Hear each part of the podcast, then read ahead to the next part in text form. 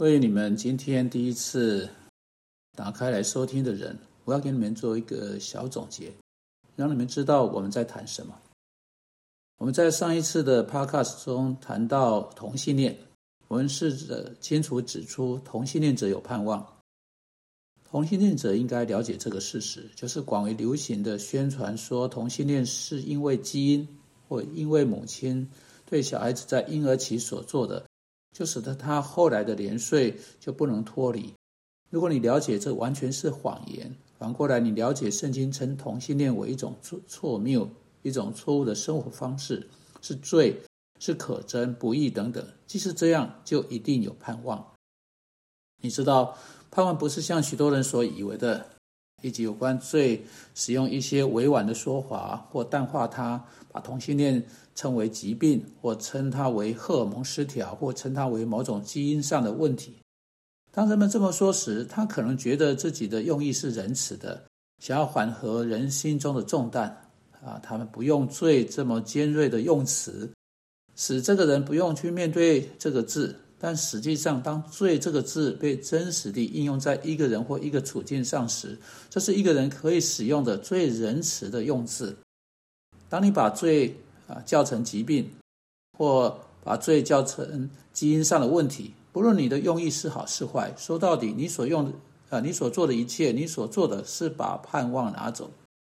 每个人都知道，如果同性恋是病，你没有药去治它；如果是基因问题，你无法改变基因。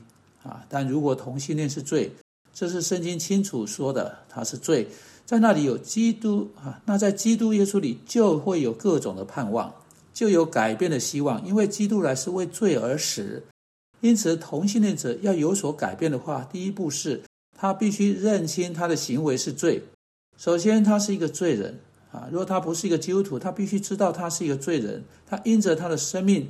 不止因着他的同性恋，事实上因着他整个生命，就像我们其余所有人一样，冒犯了这位圣洁的上帝。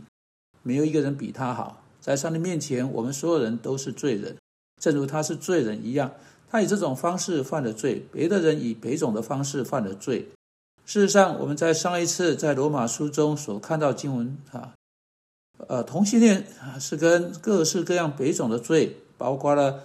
啊啊啊！残暴啦，重伤啊，呃，贪婪啊，恶毒列在一起。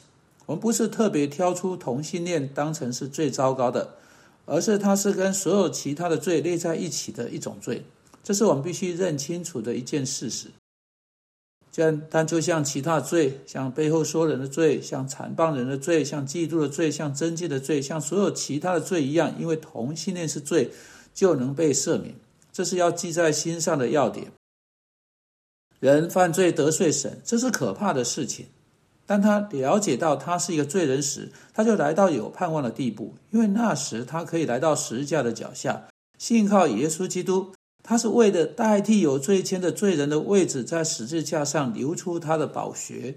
因着对主耶稣的信心，这个人的罪可以得到赦免，他可以在上帝面前称义，就仿佛他从未犯过罪一般。他可以从那个罪得到洁净，在后来时日，他可以有自由，不再犯。现在我们在上一次，呃，在哥林多前呃前书六章九到十一节哈，注意到在哥林多有人从前是陷在同性恋中的，他们当中有些人是牵扯在同性恋中，就好像有人是牵扯在拜偶像、奸淫、淫乱，都列列在第九节中的啊。上帝说呢，已经洗净、成圣、称义了。因此，我们知道啊是有可能将同性恋去呃除去的。一个人如何除掉同性恋，要怎么做呢？这是我们今天所要面对的问题。答案当然，首先是要认识耶稣基督是你个人的救主。圣经列出要对付那样罪的能力和做法，唯独给那些先来到上帝面前的人。有多少人？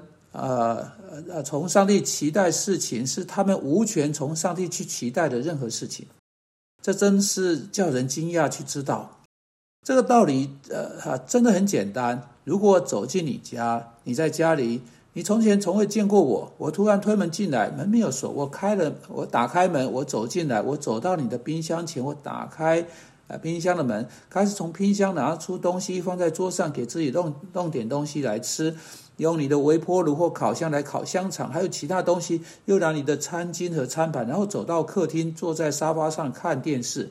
过了一会，我觉得累了，我脱掉鞋子，穿上你的睡衣，睡到你的床上。你大概不会容许我那么得寸进尺，你认会认为这实在是太过分、太无理、太奇怪了。一个陌生人怎么走进来，好像走进自己的家里一般？